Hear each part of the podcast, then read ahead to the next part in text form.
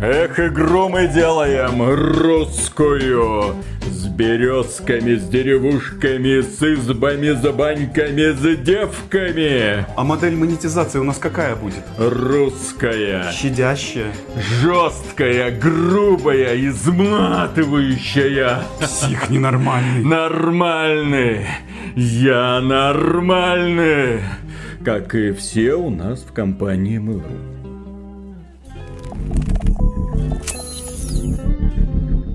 Приветствую вас, дорогие друзья. Большое спасибо, что подключились. И сегодня мы с вами поговорим про игру, которая могла в определенный момент посоперничать с World of Warcraft. Это был русский ответ Blizzard. Игра, которая создавалась прекрасным коллективом Нивал, одни из лучших российских разработчиков, создатели Аллоды серии, естественно, создатели Демиургов, Silent Storm, Герои Меча и Магия 5, Противостояние. Эти ребята делали прекрасные продукты. И в один момент они решили, хм, смотрите, Массовые онлайновые ролевые игры пользуются популярностью, а давайте тоже сделаем в нашей вселенной, в русской вселенной, с нашим классным русским юмором. А вот сумеем зацепиться за аудиторию, подарить людям радость. И они ее выпустили, они ее сделали. И люди, да, впечатления были смешанные. Кто-то говорил прекрасно, но надо развивать, другие говорили, блин, какой-то убогий клон World of Warcraft, я лучше там и останусь. Но тем не менее своих поклонников игра нашла пока в проект не вмешались темные силы. И, собственно говоря, об этом мы сегодня и поговорим.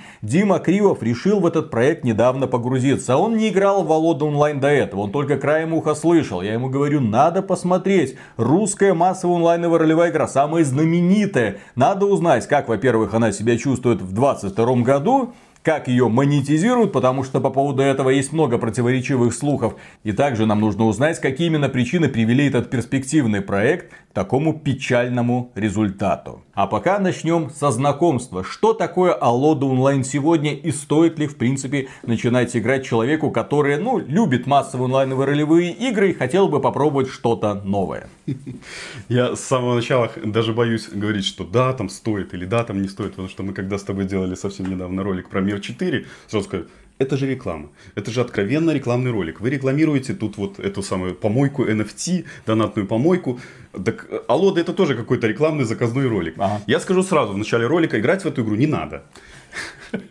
Как и в Мир 4. Проспорю, проспойлерю, да. Сразу играть в эту игру не надо. Но те люди, которые в нее уже играют, уже играют долгие годы, они не могут из нее уйти. Они просто привыкли там, приросли корнями, они там остаются. Ну, давайте расскажем вообще про разработчиков, пару слов. Это была студия Нивал, да, Виталик сказал, она была основана в 96 году э, Сергеем Орловским, это был русский программист, предприниматель, ну он и сейчас программист и предприниматель. Студия создавала вот те игры, которые Виталик перечислил, и э, одним из первых игр у них была вот эта серия Аллоды, в 98 году вышла игра Аллоды Печать Тайны, в 99 году вышла Аллоды Повелители Душ и в 2000 году вышли Проклятые Земли. Я думаю, что многие с этими играми знакомы, особенно люди, которым сейчас там за 30, за 40 лет, они в них играли. В большей степени заслуга популярности этих игр в том, что у них была сетевая составляющая. Даже уже в те годы Нивал понял, что за сетевой составляющей большое будущее. Тогда уже они задумали, что на основе этой вселенной они, наверное, что-то в будущем сделают. Начало 2000-х. СНГ. У людей начали дома появляться компьютеры, уже которые какие-то игры тянули. Потом появился примерно в те же годы интернет в домах. И появились в компьютерах, естественно, в операционной системе стоит браузер. На заре вот этого русского интернета появились браузерные игры. Сначала они были ну, достаточно примитивные, потом люди, которые э, первыми поиграли вот в эти игры, они решили сделать что-то свое, более интересное. Ну, для того, чтобы разработать э, браузерную игру, особых каких-то супер навыков не надо. Там достаточно языка PHP, программирование это нельзя сравнить с тем, когда ты разрабатываешь полноценный проект, какую-нибудь трехмерную игру или даже двухмерную игру. А для многих игр того времени нужно было графический движок писать да. самостоятельно. Такого удобного инструментария, как сейчас, если Нет. у разработчиков тогда не было даже близко. Да. И тогда появляется игра, которую, я думаю, многие знают, и многие помнят, многие в нее играли. Особенно в начале 2000-х, ближе к 2010-му, да, бойцовский клуб. И вот эта игра Э, в свое время показала, что такое монетизировать игры э, на просторах СНГ, э, в наших краях. Вообще, способны ли люди платить за игры, готовы ли они вкладывать какие-то деньги в то, чтобы ну, твой персонаж был сильнее и так далее. Игра достаточно простая. Это чат, по сути, в котором, ну, и плюс окошко, в котором можно было драться, там ставишь удар, блок, э, персонажи меняются ударами в зависимости от вещей, в зависимости от уровня, в зависимости там, от фракции, склонности, э, наносились удары, бросался какой-то внутренний кубик и определялось, кому сколько повреждений было нанесено. Самое интересное, что изначально в игре не было никакой монетизации. Потом начали какие-то артефакты выдавать людям, которые помогали в развитии проекта. Потом постепенно думают, почему бы и нет. Начали добавлять различные предметы, там всякие мечи Кромоса и так далее, артефакты, бронь. А, предметы были, ну, на те деньги, конечно, они были дорогие. Там, например, какой-нибудь меч стоил 300 долларов, 500 долларов. Потом смотрят, что спрос на эти вещи есть. Ну, добавляют магазин внутриигровой. В магазине начинают появляться более дорогие вещи, которые стоят уже тысячи долларов. Потом появились вещи, которые стоят больше 10 тысяч долларов. И покупатели находились. Да, находились покупатели. Самое интересное. таких покупателей со временем становилось все больше. Уже спустя годы а, было ясно, что это были какие-то люди, которые были знаменитые или богатые. И понятно, что простые люди себе не могли этого позволить, таких вещей. Бойцовский клуб набирал тогда в те годы очень большую популярность. В него играли практически все. В офисные работники, в него играли дома, в него играли там в компьютерных клубах, везде. Вот я поиграл, Виталик даже в свое время поиграли. А. И некоторые из особо ушлые люди все годы поняли, что вот она, идеальная модель монетизации и как нужно зарабатывать на играх. В бойцовском клубе была достаточно простая графика, ну, он был особо ничем таким графически не выделяющимся. И вот эти ушлые люди подумали, что надо было как-то сделать игру, наверное, покрасивее, уже свою реинкарнацию игры. И в те годы образовываются другие студии, которые начинают делать а, вот эти вот браузерные игры. И многие знают, что браузерки были популярны там где-то до 2010, может быть даже кто-то сейчас какие-то браузерки играет. Но был еще так сказать, западный вариант игр. Западный вариант игр, когда в 2005 году вышел World of Warcraft, и люди просто увидели, что насколько можно сделать классную игру. Целый это, мир. Да, это целый огромный мир. Это не браузерка, чат там и так далее. Многие из бойцовского клуба поуходили и поняли, что там не надо какие-то безумные деньги для того, чтобы там, например, доминировать на сервере. Тогда надо было играть, платить там подписку. Это было, ну, как бы бюджетненько, нормально, то есть многие играли, многим нравился. Тогда я думаю, что бойцовский клуб потерял часть своей аудитории. Как с этим связаны Аллоды и как с этим связано вот тем, что я рассказал, Нивал. Где-то в 2005 году Сергей Орловский увидел тоже, что есть такая игра World of Warcraft, и он сказал, что у нас есть похожая вселенная, ну не похожая вселенная, но есть своя Фэнтезийная. вселенная, фэнтезийная, да, которая могла бы тоже что-то на рынке показать. Почему бы не сделать какую-то свою, может быть, что-то глобальное, серьезное, э, игра, которая бы приносила деньги студии. Потому что, понятное дело, что студия выпускала игру тяжело, да, они выпустили игру, через год должны делать новую игру, потому что, ну, они заработали что-то, какие-то деньги, но деньги же заканчивались, надо делать новую игру, новую игру, новую игру. А Система а распространения, сделать... к сожалению, тогда не способствовала тому, что выпустив игру, ты мог рассчитывать, что она будет дальше и дальше и дальше продаваться. Все, ты отпечатал определенное количество дисков, ты эти диски поставил в магазин и получил какие-то деньги, на этом твои доходы все. Хорошо, если твой проект оказывался супер популярным, тогда нужно нужно было диски допечатывать и снова поставлять в магазины. Но опять же, это печать, логистика, риски. Это сейчас у разработчиков прекрасная возможность. Они могут выпустить игру в Steam и на протяжении многих-многих-многих лет постепенно ее понемножечку доить, выпуская какие-то обновления или дополнения и зарабатывая кучу денег во время распродаж. Тогда у разработчиков такой возможности не было и приходилось постоянно хреначить. И, кстати, именно из-за этого многие легендарные студии распадались потому что в определенный момент они выдыхались, они не выдерживали подобного темпа. И вот Сергей Орловский, да, посмотрел, а чё бы и нет, почему бы не сделать такую классную игру и обеспечить своей компании в итоге прекрасное будущее, как это сделала Blizzard. Да, но денег на реализацию подобного проекта не было. Денег нужно было десятки миллионов. Где их взять? Сергей Орловский пошел в DST Global, такой венчурный фонд, основателем которым был Юрий Мильнер и попросил деньги. Тогда он э, смог убедить Мильнера в том, что проект будет перспективным и получил на разработку 20 миллионов долларов. Ну, этой суммы вполне хватало чтобы сделать вот ту самую игру Алоды онлайн. Создание началось с 2006 года. Орловский сказал, что на тот момент он собрал лучший коллектив, который только мог себе позволить и который вообще видел перед собой. Творческим директором был Александр Мишулин. Который сейчас работает в Volcat Games, создатели Pathfinder, пожалуйста. Сценаристом был назначен Сергей Величко, это наш, кстати, белорус, э, молодой человек на те, в, те, в те времена был. Но, тем не менее, команда знала, что он не подведет. Сценарист Silent Storm и Heroes of Might and Magic 5. Да. В 2007 году на выставках и в различных изданиях начали появляться слухи о том, что Нивал работает над чем-то глобальным и серьезным. И фанаты на форумах начали называть эту игру между собой Аллоды онлайн. И она таким образом и получила, наверное, свое название. То есть разработчики сказали, а, Аллоды онлайн, так Аллоды. Ну, возможно, история была немного не такая. Ну, тем не менее, фанаты угадали с названием. Разработчики верили, они э, и в интервью рассказывали, да сейчас рассказывают в интервью о том, что они просто горели этим проектом, они знали, что игра получится, они были уверены в том, что э, игра будет крутой, и в то же время получали поддержку фанатов, потому что Нивал до сих пор э, никого никогда не подводила. Нивал выпускал только крутые, хорошие игры, которые любили. Разработчики изначально планировали, что это будет русская игра для русской аудитории, но в то же время думали, что... Нет, ты неправильно говоришь. Русская игра да. для русской аудитории. Джигурды нет рядом.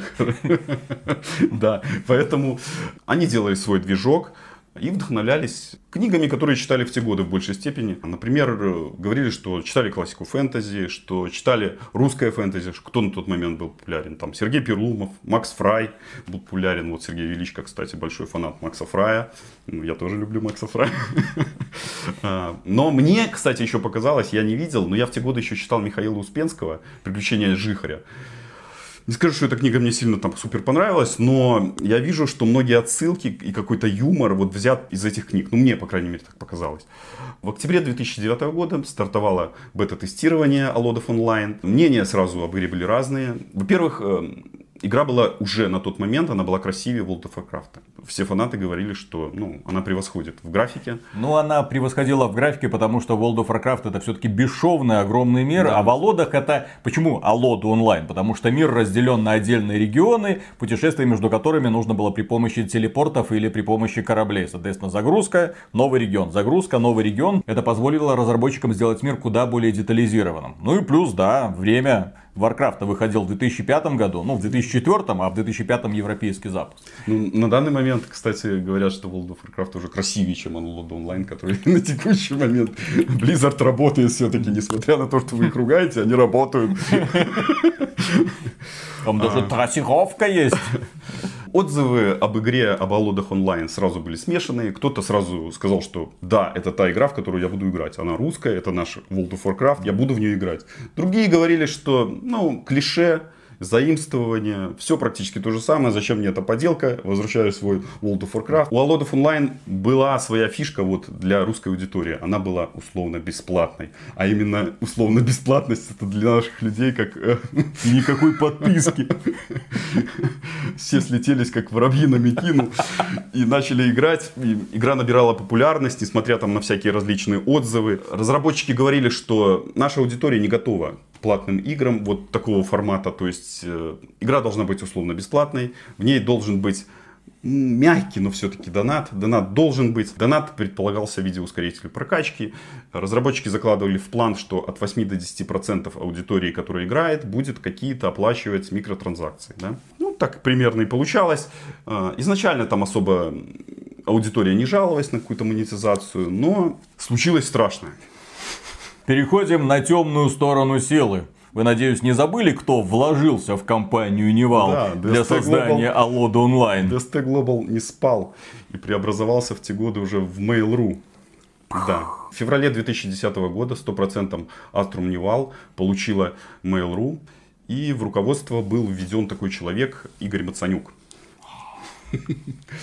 Он был руководителем IT-территории. О, да. Для начала давайте отвлечемся, что такое IT-территория, потому что эта история охренительная просто. Для того, чтобы понять, что происходило потом с Алодами онлайн, нужно узнать, что такое IT-территория. И, кстати, она не просто так связана с бойцовским клубом, о котором мы вам рассказывали до этого. Все это звенья одной цепи, страшной, да, ужасающей. Да. Что такое браузерная игра территория? Она была создана как ответ бойцовскому клубу. В игру инвестировали три человека. Двух из них я назову. Это Игорь Мацанюк, которого я сказал, которого ввели в руководство, и Сергей Жуков, небезызвестный. Я думаю, что... Э, ну, где там, же вы, девчонки? Да, девчонки, руки девчонки. вверх знают все, танцуют, любят.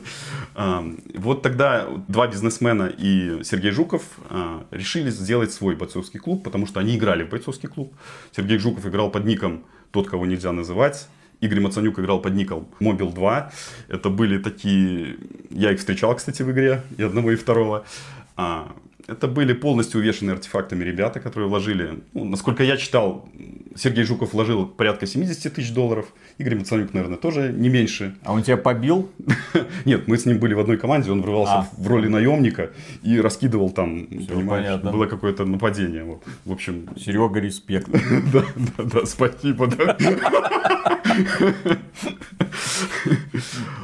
Эти ребята создавали территорию, вложили в нее порядка миллионов долларов. Игра была популярной, она начала приносить прибыль, а, аудитория в ней шла, это в том числе аудитория, которая была там обижена на бойцовский клуб или была недовольна бойцовским клубом. И вот эта вот студия, IT-территория, она в свое время э, часть акций получила Mail.ru. Mail.ru э, крышевала IT-территорию, IT-территория продолжила делать браузерные игры, вот «Легенда наследия драконов», «Джаггернаут», там э, разные другие игры. Они все были успешные, поэтому решили вот Игоря Мацанюка, вот руководителя вот этого IT-территории, его направить в руководство Аструм Нивала, чтобы он там научил ребят зарабатывать деньги. То есть человек, который подсел сначала на браузерную игру донатного, исключительно донатного типа, который решил создать свою донатную помойку, а территория, естественно, она называлась, и потом создавал другие подобные продукты, ориентированные на то, чтобы, естественно, стравливать людей и зарабатывать на желании людей платить и побеждать. Прекрасная концепция, и вот ему в руки попалась Алоды онлайн. И он такой, боже мой, какие перспективы. Тогда у них возник конфликт с Сергеем Орловским. А, Сергей Орловский ушел, потому что они не сошлись во взглядах, не сошлись во взглядах на монетизацию, на отношение к коллективу, на отношение к аудитории, на отношение к бизнесу. В феврале 2010 года уходит Сергей Орловский, и тогда добавляется модель монетизации, которая, от которой все просто упали. Во внутриигровом магазине все подорожало в 10 раз. Вот так вот фанаты заходят в магазин, все подорожало в 10 раз. Все были в шоке, аудитория просто ну, не знала, куда разбегаться, оставаться, что делать. Они тогда на тот момент начали бурчать на форумах, ну, а что им оставалось, да, они штурмом не пошли на здание.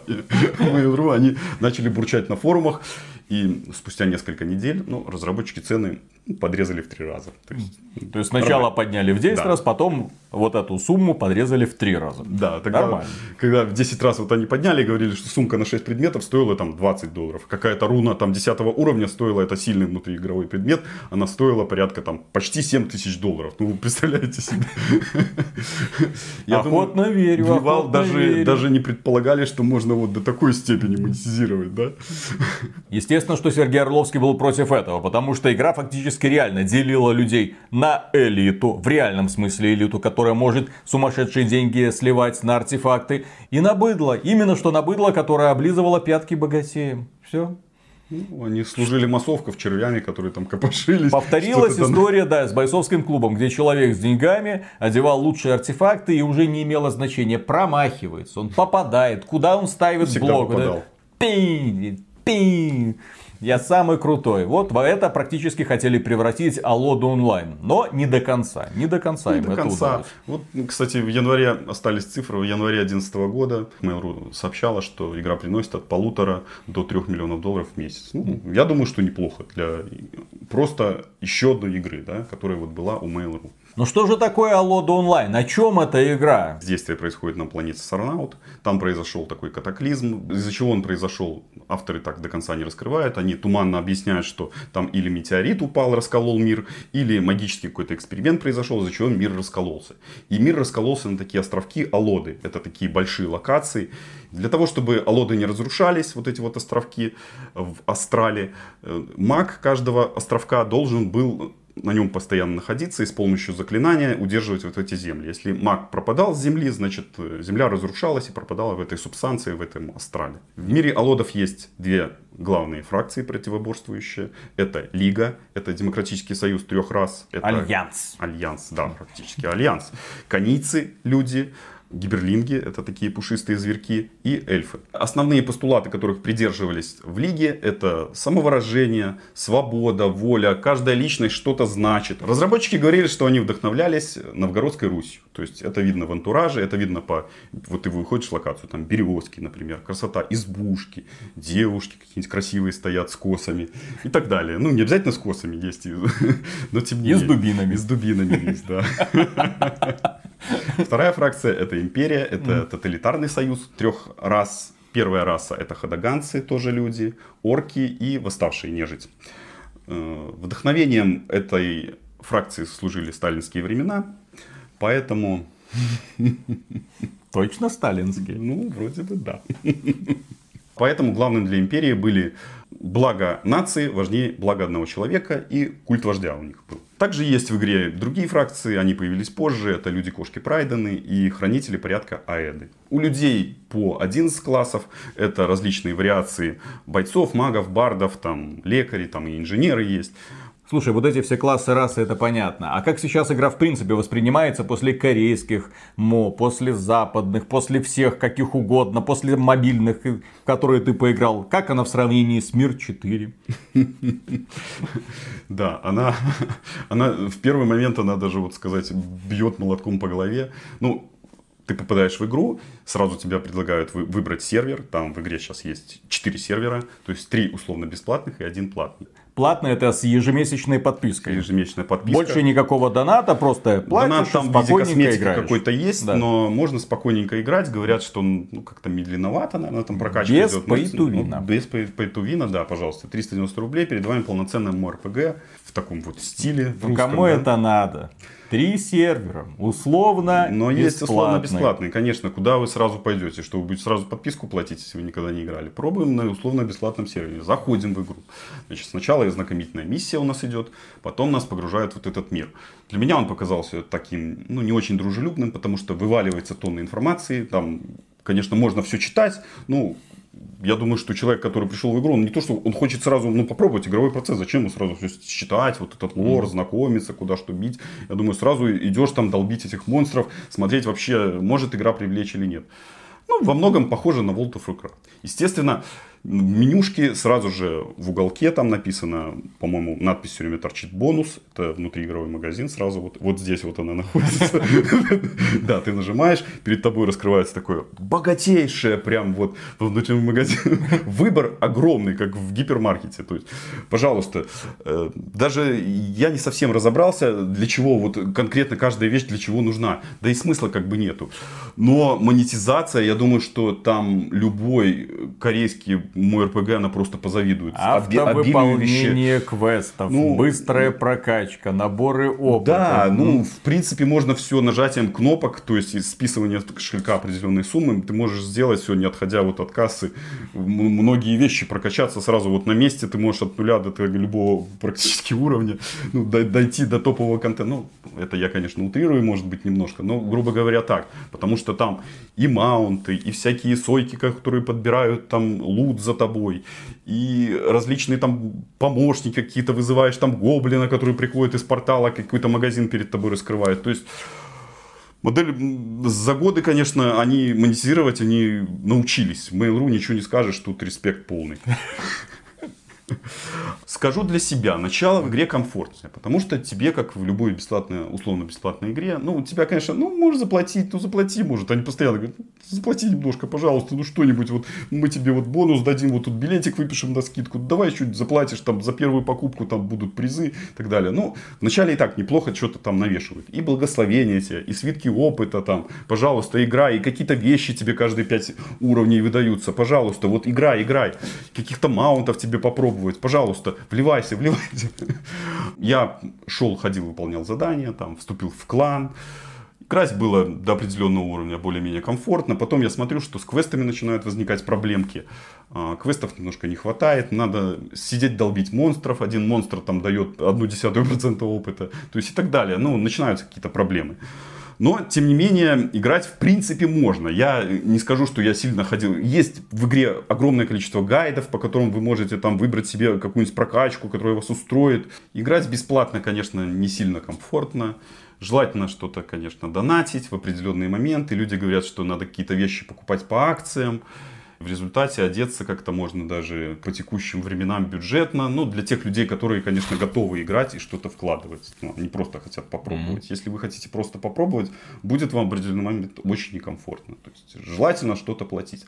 Но модель монетизации, я бы сказал, что она ну, более-менее щадящая. Там не какие-то прям безумные цены. Ну, те вещи, которые когда-то стоили, наверное, тысячи долларов, они там сейчас купишь там за 500 рублей. Вот зайдешь там, например, кто-то говорил даже, что раньше я вещь покупал за реально 500, за 500 долларов, а сейчас я эту вещь могу купить за 500 рублей. То есть, вот примерно за эти годы как все изменилось. Потому что аудитория, извините, аудитория... слилась. Если бы эта игра продолжила оставаться популярной, там были бы и тысячи, и десятки тысяч долларов. И какой-нибудь комплект президента за 150 миллионов. Ну, на текущий момент... Вот, Плавали, знаем Mail.ru.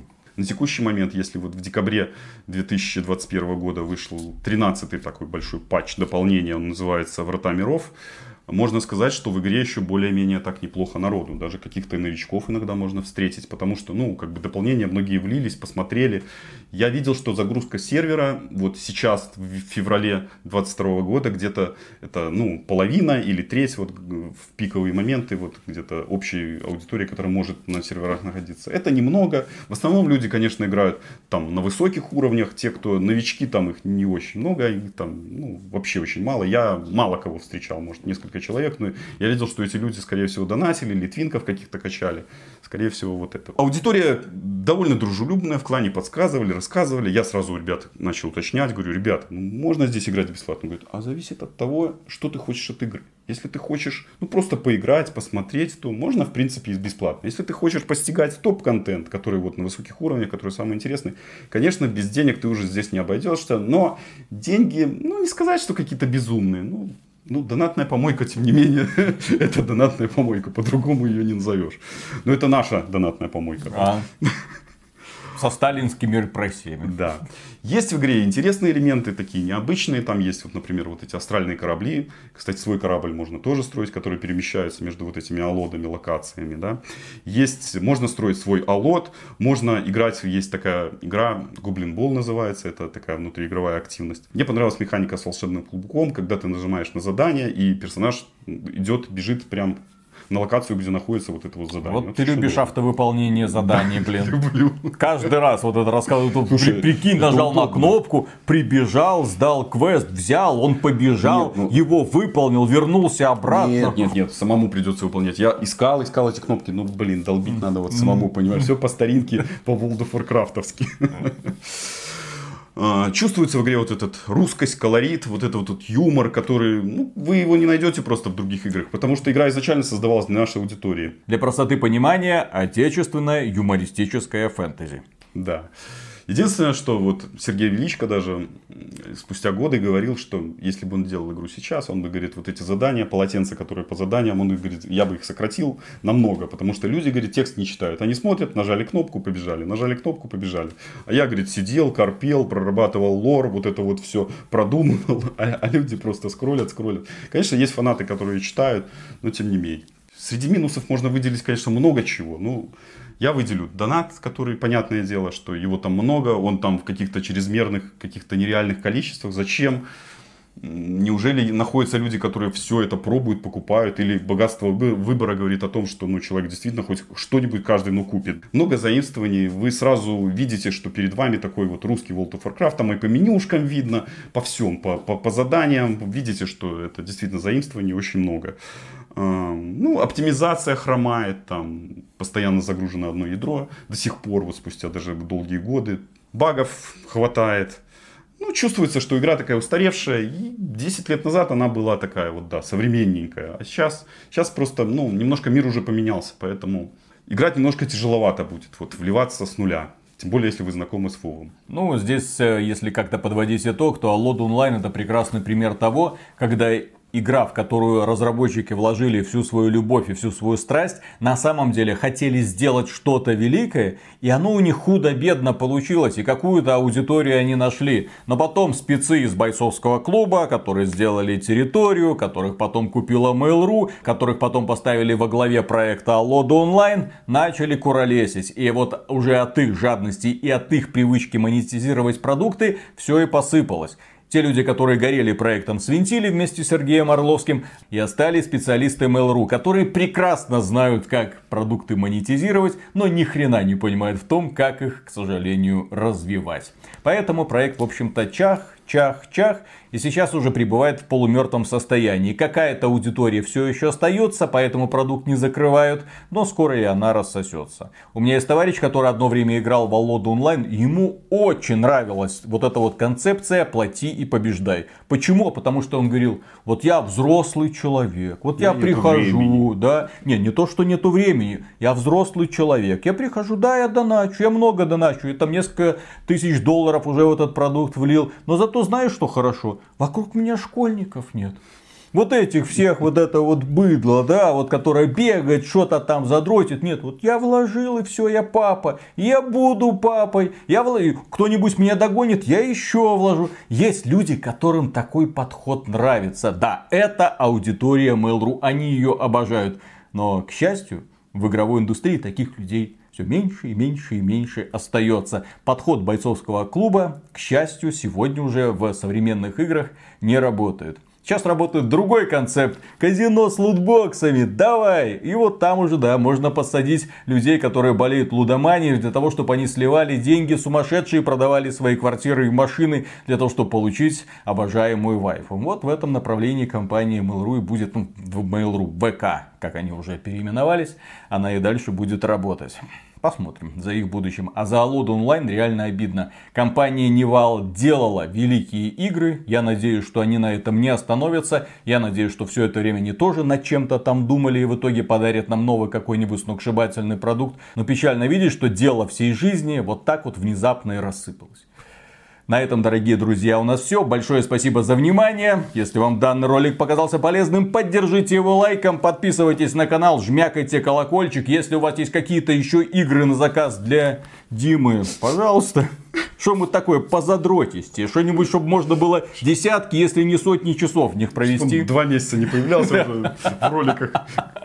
Да, и в целом, если вам по душе проект XBT Games, вы хотите его поддержать, Patreon к вашим услугам или ВКонтакт, мы за финансовую поддержку всегда говорим огромнейшее спасибо. И, кстати, у нас есть прекрасный новостной сайт xbt.games, куда Дима и его коллеги каждый день насыпают огромное количество игровых новостей. Приходите, будет интересно. Пока. Пока.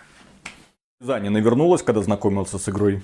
От чувства глубочайшей несправедливости о том, как ну, поступили конечно, с Орловским. Конечно, конечно, она вернулась. Ну, с Орловским я не думаю, что он там сильно переживал за это дело. В какой-то степени, конечно, он расстроился, но